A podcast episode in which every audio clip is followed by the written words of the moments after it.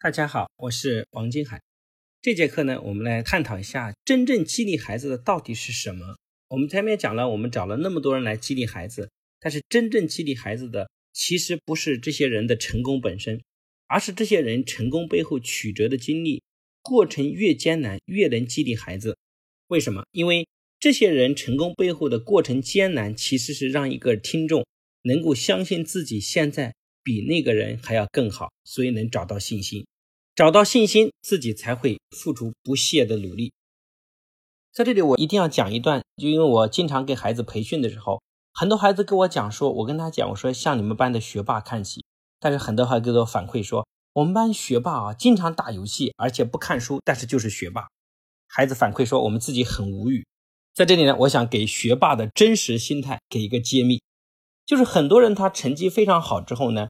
这些学霸其实背后非常不希望别人认为他们是靠努力而获得的，他们特别希望展现的是他们有天分，他们很聪明。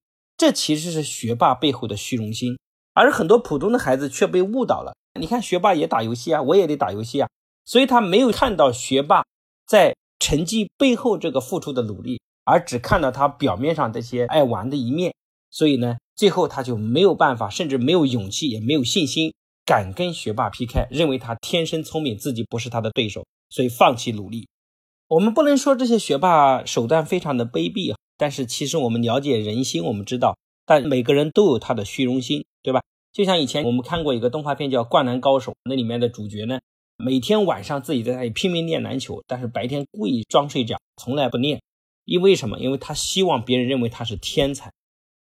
一旦别人认为他是天才之后呢，别人就不敢跟他打。这时候他的胜算把握就很大，所以这在兵法里面叫不战而怯人之兵。我们看到古代的历史里面，每一个皇帝最后打下江山之后，其实像朱元璋这样的出身非常的艰苦，但是当他们打下江山之后，都开始改写他们的历史，说他们生下来的时候天上阴云密布啊，然后水中突然有一只龙腾空而起，说明这个朱元璋生下来就是龙的后代投胎。就是神话这个国王最大的好处是。让普通的老百姓不敢造反。他想，朱元璋当皇帝是老天爷赐予的，而我们很普通。那如果这些老百姓认了，那么他们真的不敢努力，所以最后就甘于平庸。而这些成功者为了维持成功的地位，他们必须要造神的方式来维持自己的地位，让别人内心充满着恐惧和敬畏。前段时间我听滴滴的创始人陈伟分享说，当年优博在中国打仗的时候，他也是这样的。优博呢，制作了很多传奇色彩的事情。比如说，手机可以打这个飞机呀，手机可以打游轮啊，等等。然后呢，他说优博经常传授的神话是他在每个区域只有两三个人就做好了。那陈伟说，实际上他在每个地方大概团队也有两三百人。但他为什么要告诉别人只有两三个人？就像美国打仗的时候，我们都神话美国大兵的厉害，说他一个伤亡都没有，然后几个人就可以干掉一个部队。那神话美国大兵就会让其他的部队跟他打仗的时候内心充满着恐慌。所以呢，这是很强的心理战术，所以很多孩子千万不要中计。所以大概算来呢，其实人的智商相差都不是很大。当然，也有个别家庭的父母呢，在零到六岁就培养了孩子很强的学习能力和思考能力，所以这样的孩子学东西速度会快一点，仅此而已。没有人不需要努力就天生变得很优秀。所以很多孩子被误导了。在这里呢，我一定要给各位父母讲，父母有必要把这样的话，将来要给你的孩子听。同时呢，我现在也在准备大量的课程给孩子。那如果我们现在想说，我们要找到很多人来激励孩子，我们刚才讲过，最重要的是让孩子相信自己很重要，而不是别人很神。因为当我们相信别人很神，自己就会绝望。如果我们听别人的故事，找到了相信自己的力量，我们自己就会发自内心的努力，对吗？所以，父母在教育孩子、在引导孩子的时候，有个非常重要的一点，就要学会示弱。因为只有你示弱了，你才会给孩子自信。那我们很多父母呢，在孩子数学做不出来的时候，都会说：“你看你这个这么笨，当年老爸比你强多了。”那很多父母是走了反方向，是逞强。那这种逞强对孩子是个巨大的打击。当然，孩子也不服气，说：“你当年也好不到哪里去，对吧？”如果父母学会示弱，就会给孩子自信。比如说回家，孩子问父母说：“这个题目你给我讲讲。”结果父母做了半天也没做出来，然后父母就跟孩子说：“孩子，你回去问老师。”你回来教教妈妈嘛。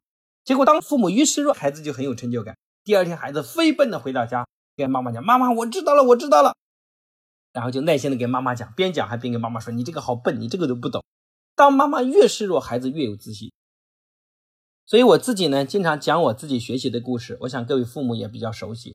我讲述了我自己在初中一年级的时候，数学考四十几分，英语考十几分，最后到了初三考到全乡镇过万考生第一名的故事，孩子特别喜欢听，也对孩子的帮助非常大。当然，这个故事本身也是真实的。那我讲述了我整个奋斗的故事，对孩子一直是有很大的激励作用。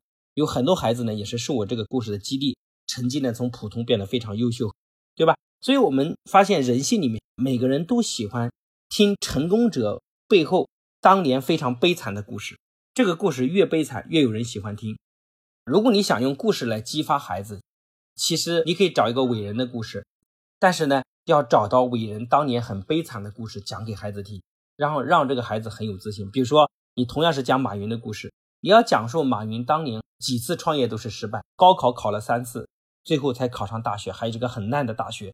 要把这一段，包括他创业几次失败，但是这种展现出不屈不挠的精神。最后成就他的企业，然后跟孩子讲：“你现在比马云要厉害得多。如果你现在努力，将来你可能会超过马云。”所以这样的孩子对他的励志就会非常的大。